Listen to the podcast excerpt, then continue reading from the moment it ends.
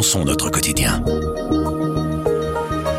La première audience de fond du procès des attentats de Bruxelles s'ouvre ce lundi. Le procès doit durer six mois et pour cet épisode, nous avons décidé de partager le témoignage de Karen Northshield, victime de l'attentat à l'aéroport de Zaventem.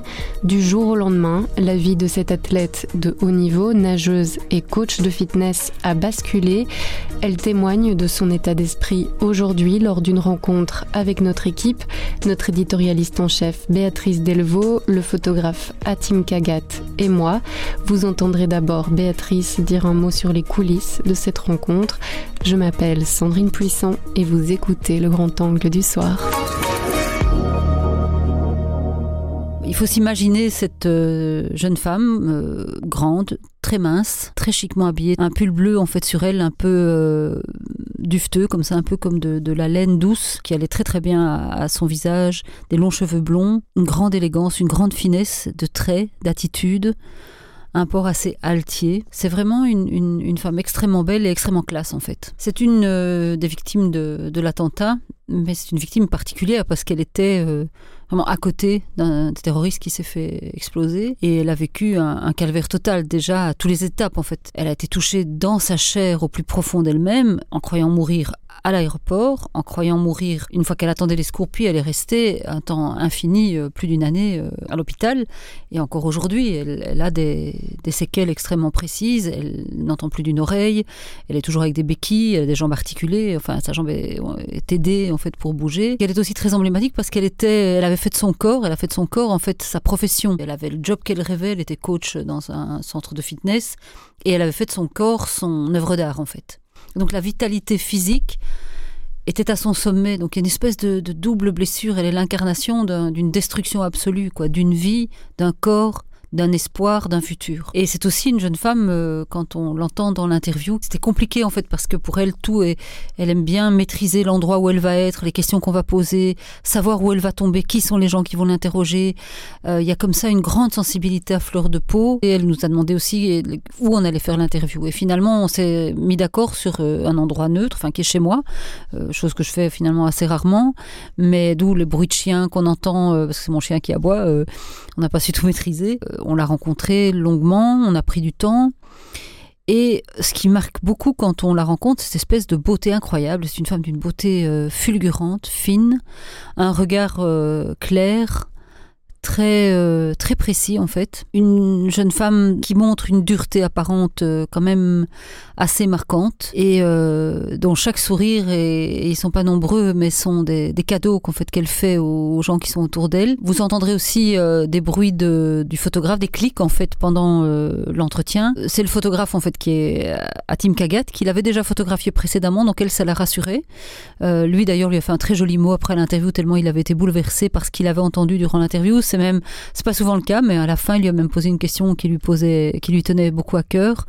Et euh, on entend ces bruits, donc euh, on fait les photos en même temps parce que aussi pour des raisons, on a voulu aussi maximiser. Euh, enfin qu'elle se sente à l'aise et qu'elle voilà on, a maximisé le temps de parole en même temps le temps de photo on a un peu tout rassemblé après, pour le podcast euh, que vous allez entendre, qui est vraiment magnifique, ça demandait un peu de patience parce qu'elle a demandé à relire le texte euh, écrit, mais aussi à réécouter le podcast. Et elle a mis du temps, en fait, à accepter que le podcast puisse être diffusé. Je pense que chez elle, tout est un long processus.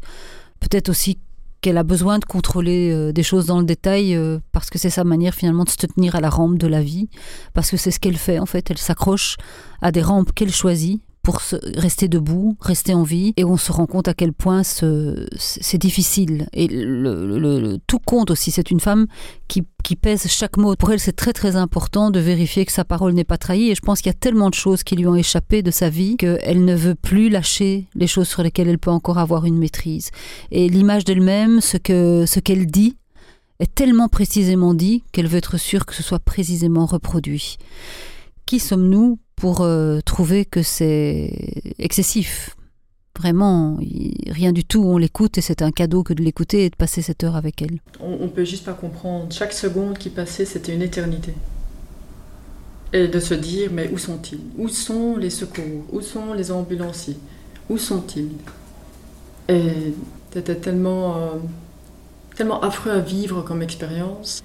Déjà que la bombe éclate et que je suis en plein chemin de sa déflagration, littéralement à côté du type. Et puis après, cette longue attente pour, en survie, je, luttais. C'était une question de, vie ou de mort, de, de- de mourir, littéralement. Et au lieu d'être embarqué de suite, comme ça peut être le cas pour un accident de voiture, j'attends sur ce parquet euh, de l'aéroport dans un état qui est insupportable. Où euh, j'ai les yeux qui brûlent, où j'ai la gorge qui est, qui est enflammée, en flamme, euh, mon audition est, est affectée, la hanche explosée, les, tellement de choses en, en- en même temps. Et encore devoir subir et attendre pour que les secours arrivent. Une première fois. Et puis une deuxième fois sur le trottoir de l'aéroport. Et puis une troisième fois dans les zones de triage. Avant que les secours arrivent. Comment est-ce possible, de- même pour un être humain, de, de se battre aussi longtemps dans cet état-là? Vous êtes une battante dès la première seconde. Vous l'êtes déjà avant, évidemment. C'est comme un, un athlète qui se prépare pour les Jeux Olympiques. C'est comme si vous aviez préparé les années qui ont précédé l'attentat à pouvoir survivre à cet attentat. Je comprends la comparaison, Oui. mais c'est pas comparable. Un, un athlète décide, choisit volontairement de se mettre à l'épreuve et de se dépasser, de, de vivre dans un stress qui va le motiver.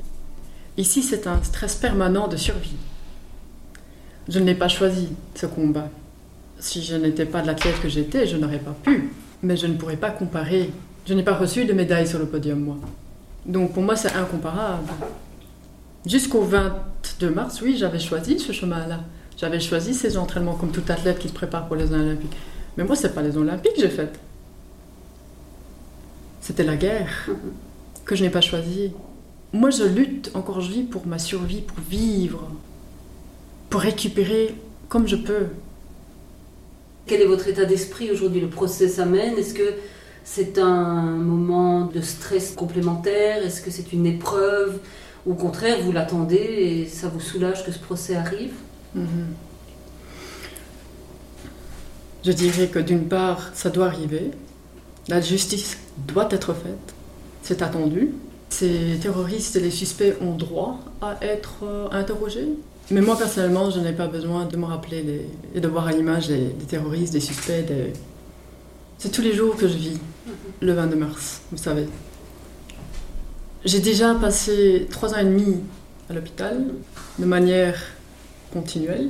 J'ai déjà connu l'enfer, je sais ce qui s'est produit, je l'ai vécu. Pour moi, ça resterait jusqu'au bout, jusqu'à la fin de ma vie, ça sera un acte injuste. Ça serait l'acte par définition qui symbolise pour moi l'injustice. L'injustice cruelle, l'injustice inhumaine, l'injustice incompréhensible. Et que la justice ne peut pas réparer À moins de me redonner la vie que j'avais avant, Mhm. de me redonner le corps que j'avais avant, de me redonner la santé que j'avais avant, de redonner également l'espoir de ma famille. Mais il faudrait le faire pour chacune des victimes et de leur famille. Je ne vois mal comment on pourrait réparer les, les dégâts.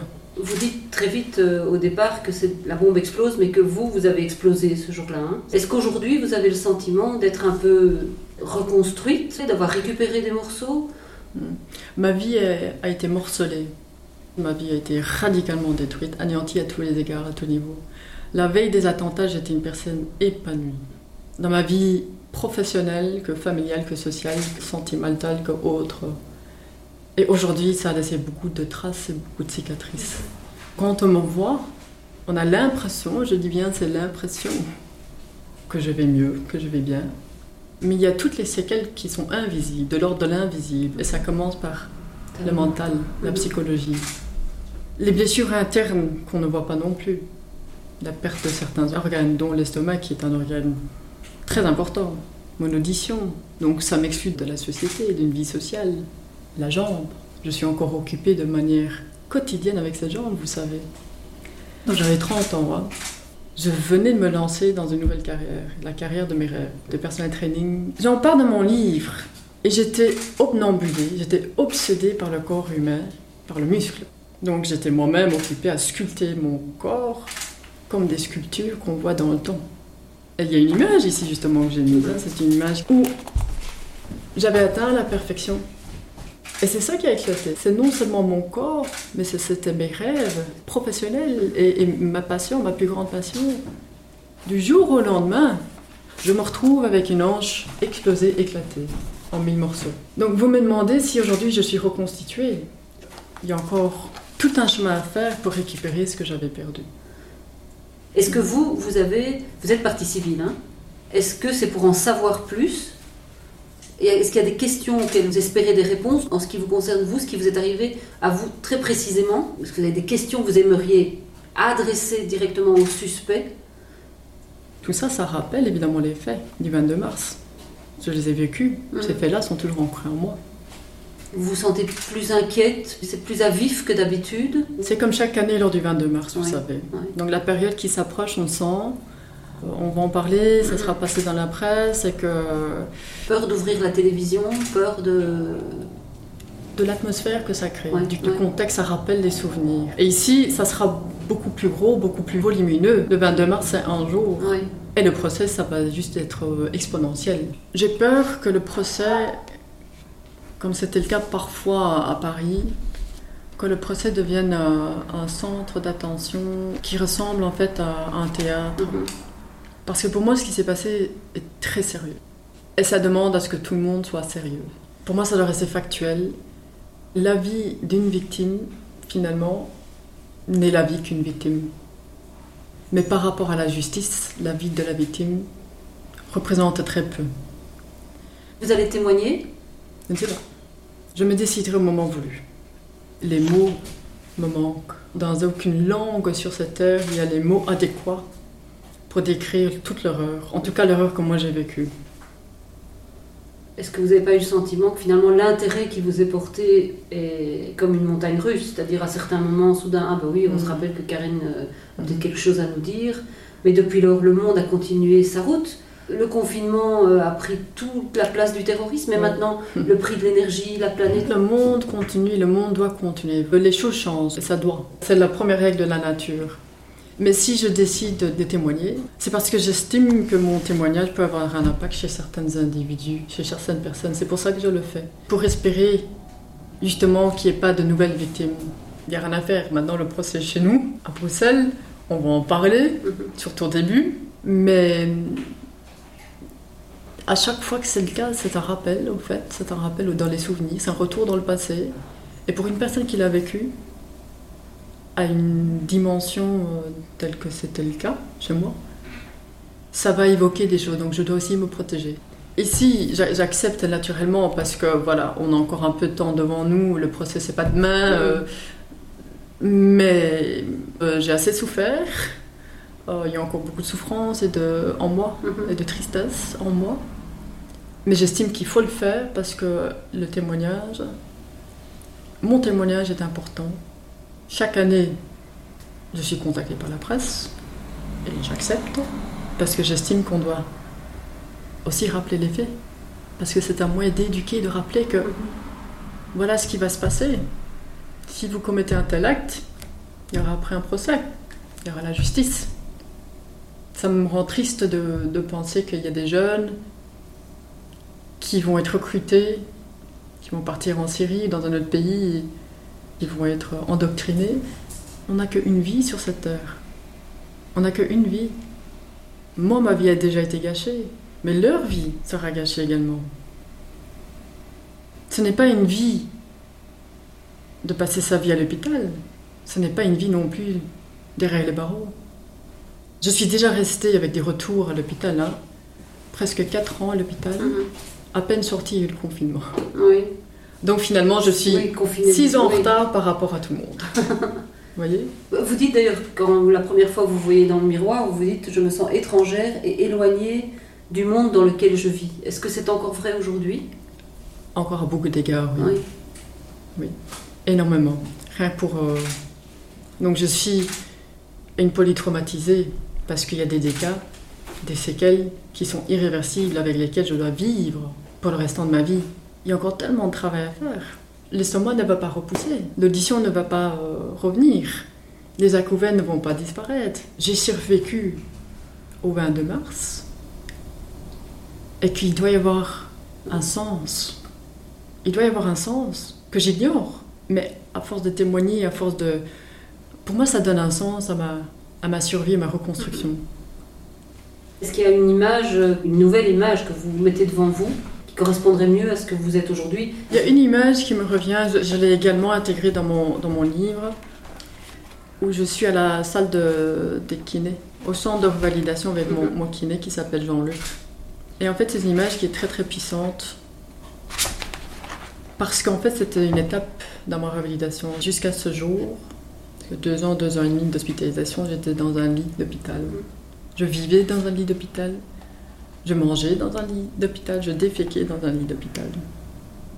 Et ce jour-là, mon kiné Jean-Luc m'a dit Karen, aujourd'hui, je vais t'installer entre les barres parallèles tu vas marcher.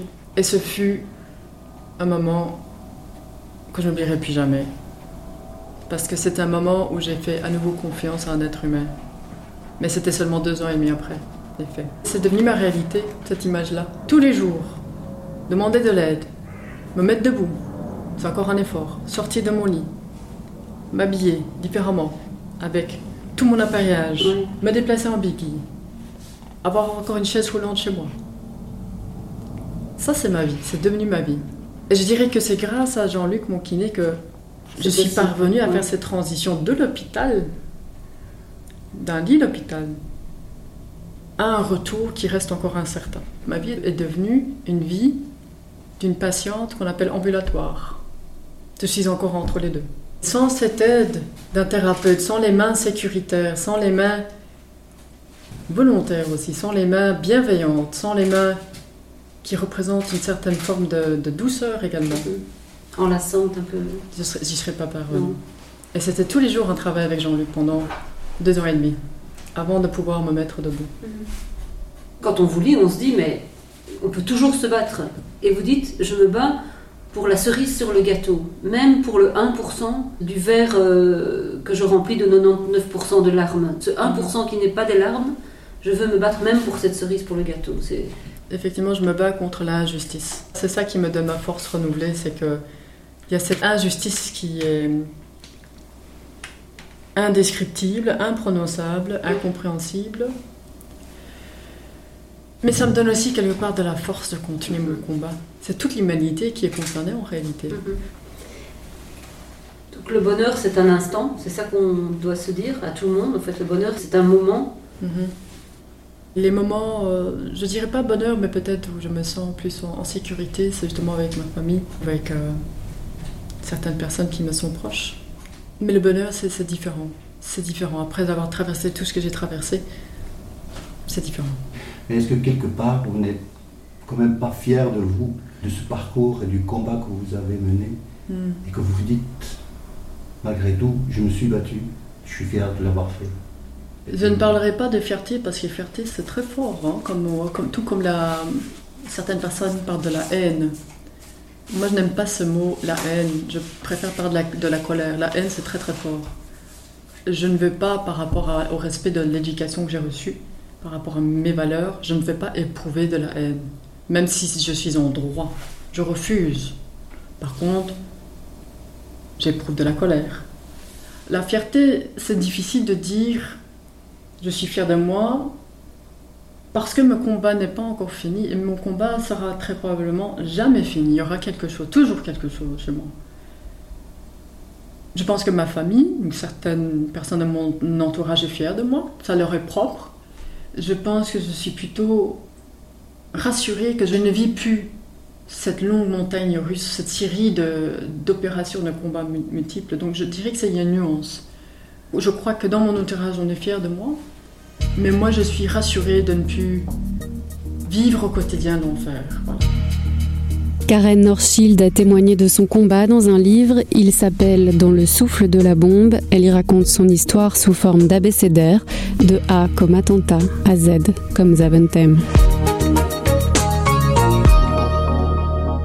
Avec Grand Angle le soir, raconte, explique et décortique, c'est notre oreille sur l'actualité. Retrouvez-nous sur notre site, notre application et votre plateforme de podcast préférée. À bientôt.